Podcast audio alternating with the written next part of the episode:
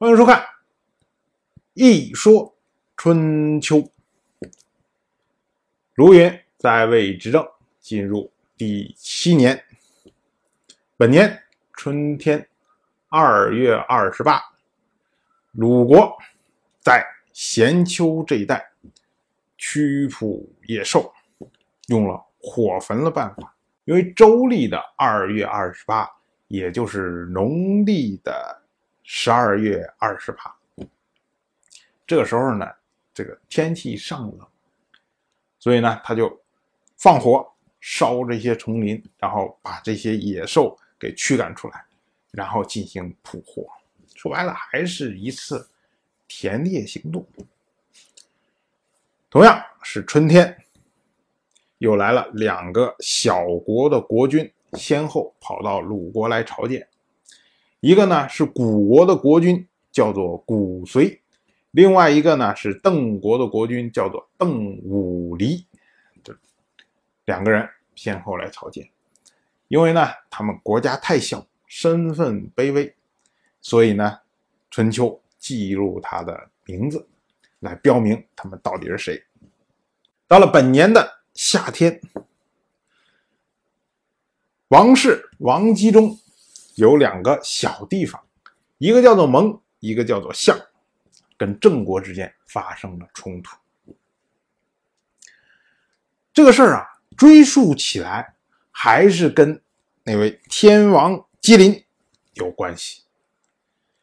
之前姬林为了贪便宜，用了自己不存在的、不所有的十二块地，交换了郑国实实在在的四块地。虽然后来郑国通过调动国国的军队攻打宋国，哎，等于找回来了一点便宜，但是毕竟这十二块地一直没有真正的属于郑国。郑国呢，因为之前顾虑到跟王室的关系比较紧张，而这十二块地呢又在王室的王姬里面，郑国不愿意派人。强行的把这十二块地收回来，所以呢，这个事情就一直放着。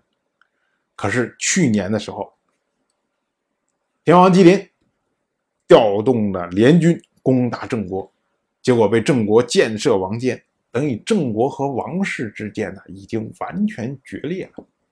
所以郑国现在就没有那么多的顾忌，就开始要收回这个十二块地。可是。这十二块地并不是都想纳入到郑国的版图，其中呢，就是蒙象这两块地进行了反抗。可是你想，他能有多大的劲儿啊？这么两个小块地方，跟当前如日中天的郑国比较起来，所以这两块地方在支撑不住的情况下，只好向郑国求和。结果郑国就同意了。可是没有多长时间呢，两块地一看，哎，又反悔了，又投靠了王室这边。结果这下捅了马蜂窝了。郑国国君郑务生那是什么人呢？当即在本年的秋天，纠集了齐国、魏国，组成三国联军讨伐蒙相。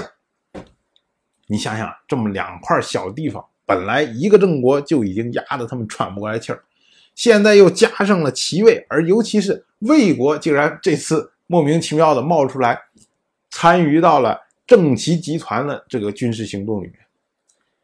事实上，等于是当前的两大集团——宋魏集团、郑齐集团都在攻打这两块地。你想，他能有多大的劲儿啊？